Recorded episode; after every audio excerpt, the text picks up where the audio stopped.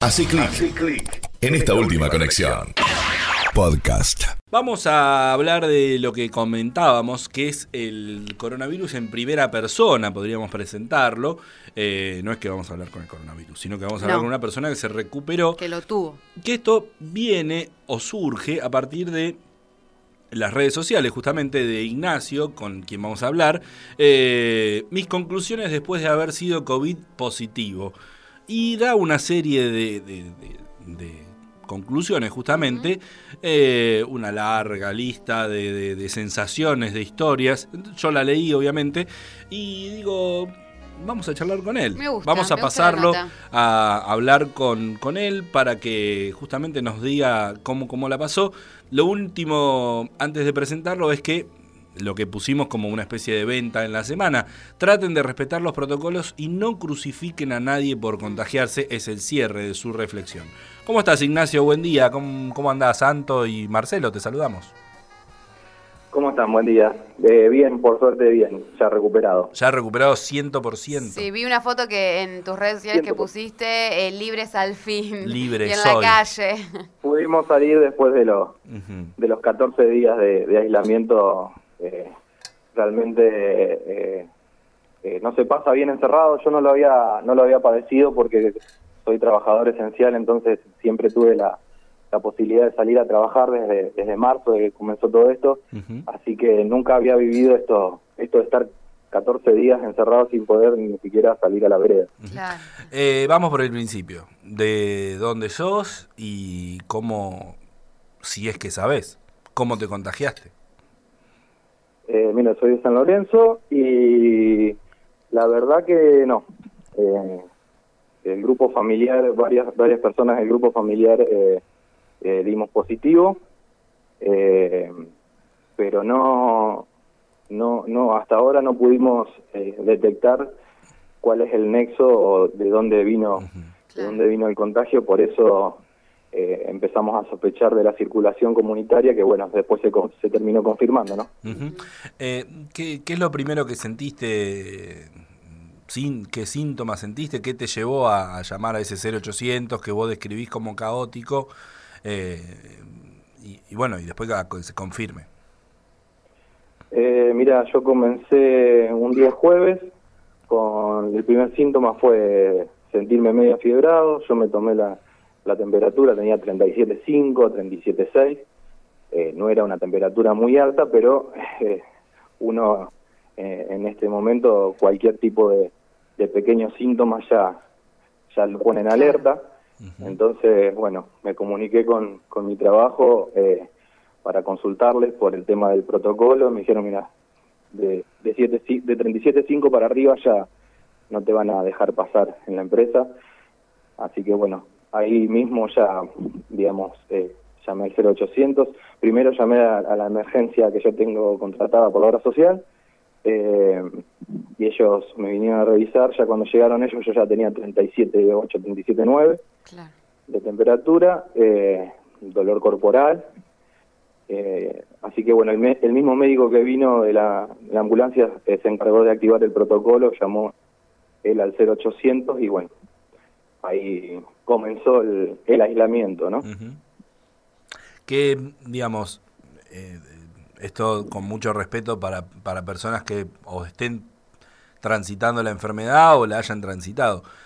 Quizás el aislamiento termina siendo lo más duro. Vos mismo lo dijiste al principio. Eso, eh, ¿cómo, ¿Cómo te tocó pasarlo? Digamos, estar aislado completamente dentro de tu casa, o sea, los 14 días solamente en una habitación y de ahí al baño y de ahí el baño a esa habitación. ¿Cómo, cómo fueron esos días?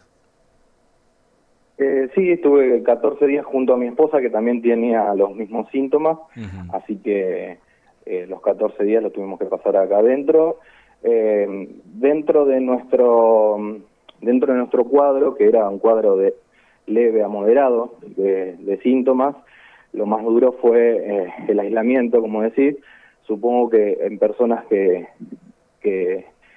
síntomas son mucho más fuertes, por ahí el, el aislamiento pasa a segundo plano, ¿no? Pero bueno, en nuestro caso, como era algo de leve a moderado, el aislamiento es lo que uno más, lo que uno más sufre. No, no, no podía ver a mis hijas, no podía ver a, a nadie de mi familia, ni cruzar a, ni un vecino, nada. No podía manejar dinero, eh, así que bueno, no podíamos pedir delivery, no podríamos eh, pagarle eh, con, con billetes a, alguien que trajera mercadería, así ¿Y que cómo que manejar todo ¿Y con cómo- transferencia. Ah, Y, Y que alguien te traía... ¿Cómo, ¿Cómo hacías, digamos? Eh, ¿Alguien te traía las cosas a tu casa, la dejaba en la puerta? ¿Cómo es? Parece una Eh, sí, tontera, con, pero... con familiares y amigos nos manejábamos haciendo listados de las cosas que necesitábamos, lo dejaban en la puerta, en la, en la vereda. Eh, yo vivo en una casa, no es, no es un departamento, así que lo dejaban acá en, el- en la entrada de la casa. Eh, se retiraban, nosotros abríamos la puerta, lo agarrábamos y después eh, nos pasaban lo que habían gastado y ha- hacíamos una transferencia por ese por ese monto y bueno, eh, así nos manejamos con, con lo que es alimento, limpieza y, y por ahí algo de farmacia también. ¿Vos estabas, eh, eh, los que se tuvieron que aislar fuiste vos y tu mujer? En esta en la casa donde vivo vivimos nosotros dos nada más. Eh, el médico cuando cuando vino ese jueves, eh, bueno, no, no me revisó a mí nada más, pero los síntomas lo teníamos los dos. el, el domingo siguiente ese jueves, o sea, tres días después, eh, vinieron a hacerme el hisopado y el martes siguiente ese domingo me, me llamaron desde, no del 0800, sino de, del Centro de Progresión de acá de San Lorenzo, que es, eh, es- es el médico que, que me estuvo haciendo a mí el seguimiento eh, para informarme que le había llegado que había dado positivo. Entonces, bueno, el mismo médico me informa que tengo que hacer un listado de personas con las cuales eh, tuve contacto estrecho. Ellos se refieren a estrecho cuando estás más de 15 minutos con una persona sin respetar el distanciamiento y sin barbijo.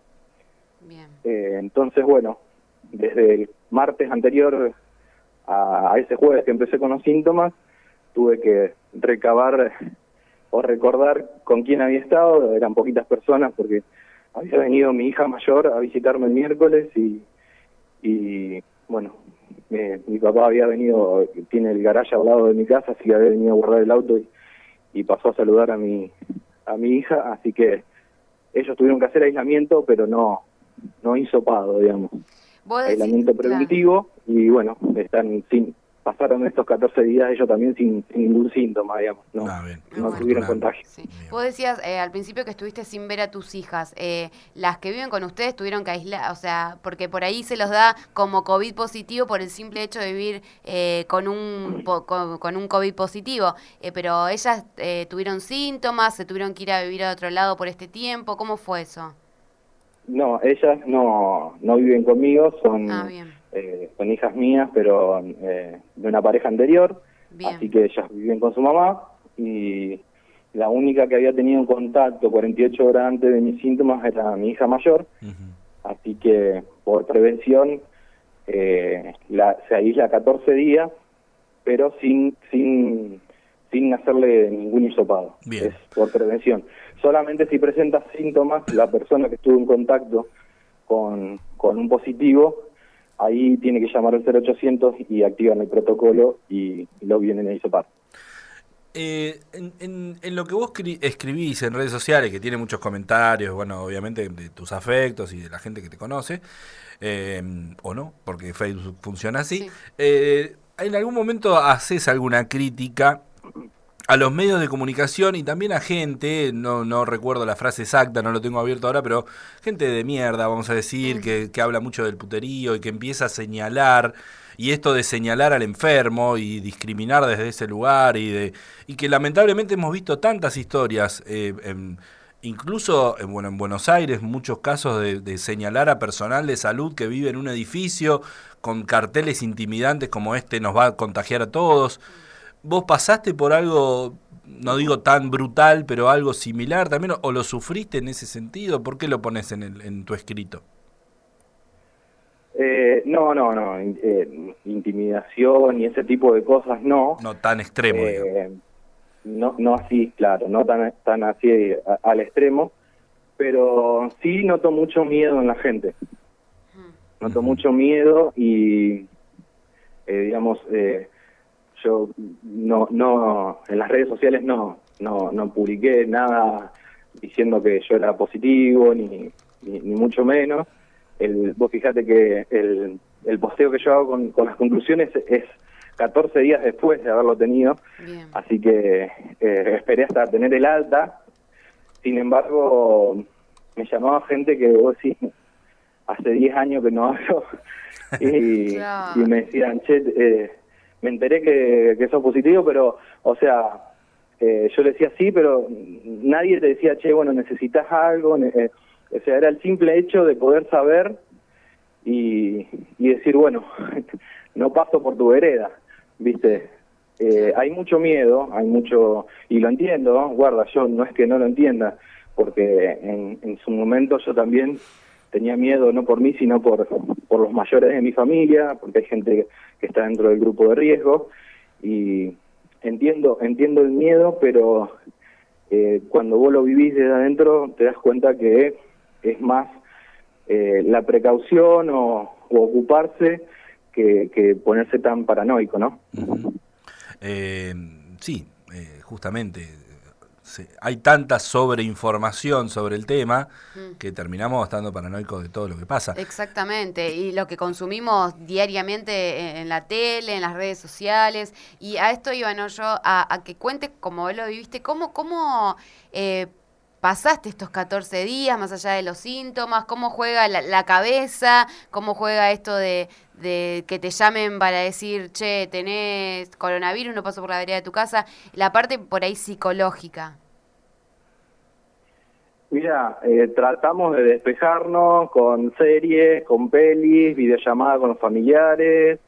Eh, por ahí los síntomas, a nos- a- en mi caso, por ahí lo- los primeros días nos tomó un poco por, por el dolor corporal y la, y la fiebre alta, que, que por ahí no te dejaba salir mucho de la cama, pero eh, tratando de, de llevarla con, con cosas que, que nos hagan pensar en otra cosa, ¿no? Eh, por ahí eh, se hace difícil porque, bueno, te llega mensaje de un lado, mensaje del otro, eh, la gente del 0800 que te llama para ver cómo estás, para, para que le pases la temperatura, para que le pases los síntomas, eh, el médico que te llama, entonces por ahí se hace un poquito difícil, pero bueno, eh, uno trata de, de distraerse con lo que con lo que tiene a mano dentro de la casa, ¿no?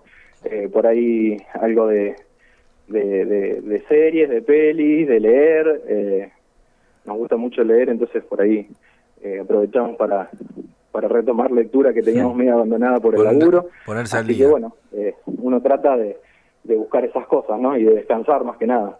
¿Y cómo fueron los días? ¿Vos ¿Cuánto hace que tenés el alta? Más o menos, 15, 20 días. Eh, yo, el, este jueves que pasó, terminaron mis 14 días de aislamiento. Eh, eh, Ah. Tuve que, eh, digamos, renegar un poco para poder conseguir el mail que certifica el alta, porque eh, es medio complicado, no sé yo bien cómo, qué sistema se maneja en el Ministerio de Salud con el 0800, pero de todas las veces que, que yo he llamado, que me he llamado, eh, he hablado con personas distintas y a todas le tuve que pasar mi- mis datos y mi mail porque no sé, yo no sé si no lo notaban o, o cuál era el problema, pero no, nunca tenían mis datos. Sí mi, sí mi teléfono, pero eh, O sea, vos notabas que el, el sistema estaba mm, un poco colapsado. sí, primero que estaba colapsado, me lo dijeron ellos mismos, eh, y uno lo nota porque cuando en los últimos días que yo intentaba llamar para, para el tema del alta y ya previendo que, que el jueves tenía que, que recibir ese mail, eh, era muy complicado comunicarse. Uno marcaba el 0800 y te atendía eh, la voz de la empresa telefónica que te dice que no te puedes comunicar. Y, y después, bueno, una vez que te comunicabas eran, eran 20 minutos, 30 minutos de espera hasta que alguien hasta que alguien te atendiera. y, y bueno, vos fíjate que mi mujer eh, también empezó con síntomas el mismo día que yo y el hisopado se lo hicieron una semana después eh, o nueve días después de arrancado los síntomas y ella llamó inmediatamente después que yo Sí. y bueno, el hisopado de ella le terminó dando negativo porque ya, Porque ya le al momento pasado. de que le hicieron el hisopado ya se le habían ido los, los, los- los síntomas, ¿no? Bien, eh, Nacho, ¿cómo es el ahora? Digamos, publicaste hace 23 horas, recién vi, en, que dice Libres al fin, una foto con, con tu mujer. ¿Cómo, cómo, lo, ¿Cómo vivís el ahora, estas primeras horas de esta vuelta a la libertad, entre comillas, y también de esta nueva normalidad? Porque si bien vos podés andar más libremente que los que no han pasado la enfermedad, también sos muy consciente de lo que te pasó. Eh, bueno, primero que contento de que la, pudimos pasar eh, sin, sin sobresaltos, que mi familia, aunque hubiese mayores y personas de riesgo que habían dado positivos, están todos bien, están todos con el alta. Entonces, por un lado, feliz por eso, feliz por, por terminar el aislamiento y bueno, eh, con, con ganas de arrancar la, la, la rutina nuevamente, ¿viste? Uno por ahí se cansa pero de la rutina, pero después la, la terminás extrañando, ¿viste? Hmm. Eh, poder salir, eh, hacer algún mandado o, o, directamente ir, ir a, a, tu lugar de trabajo, estar con tus compañeros de trabajo y bueno, eh, después de tanto encierro uno termina extrañando esas cosas de todos los días, ¿no? Por ahí parecen pequeñas, pero pero se terminan extrañando. Eh, Nacho, por último, eh, nada, este, nos quedamos con este mensaje de ser solidario, no apuntar con el dedo, porque creo que es un momento donde se necesita del otro para esto de decir, es una simple compra que te hagan o, el che, estás bien, necesitas algo. Eh, ese mensaje de dejarle a las personas que, que por ahí se encuentran juzgando o que por ahí lo están viviendo esto de coronavirus o le puede pasar en cualquier momento.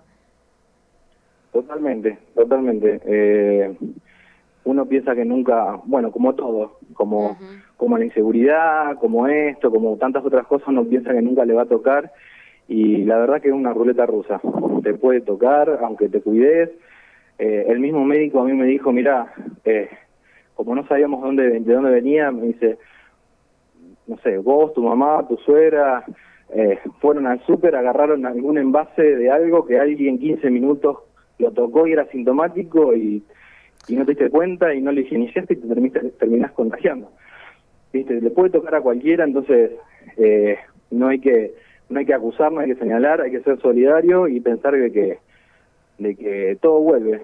Siempre las cosas que uno hace por el otro de una manera u otra terminan terminan volviendo. Eh, Nacho, Ignacio, gracias por el ratito. Queríamos charlar de, así, digamos. Yo te, algo hablamos en la previa, ¿no? Tratamos de, En el programa prácticamente no hemos tocado el tema, más allá de reforzar algunas cuestiones preventivas. Y el espíritu de la nota era justamente ese, ¿no? De ponernos en, en Rodolfo Baril y contarte que nos cuentes todo lo malo. Así que espero que la hayas pasado bien y, bueno, buena vida a partir de ahora. Bueno, igual para ustedes y, bueno, muchas gracias por, por llamarme y bueno, eh, que el mensaje final sería que se cuiden y que, que, lo tomen con, con, responsabilidad y con solidaridad. Muchas gracias Nacho. Bueno, nos vemos. Chau, chau. Los sábados de 9 a 12 por Radio Black. Escucha Última Conexión. Conducen Anto Rosas y Marcelo Juan. Los sábados, hace clic, hace clic en esta última conexión.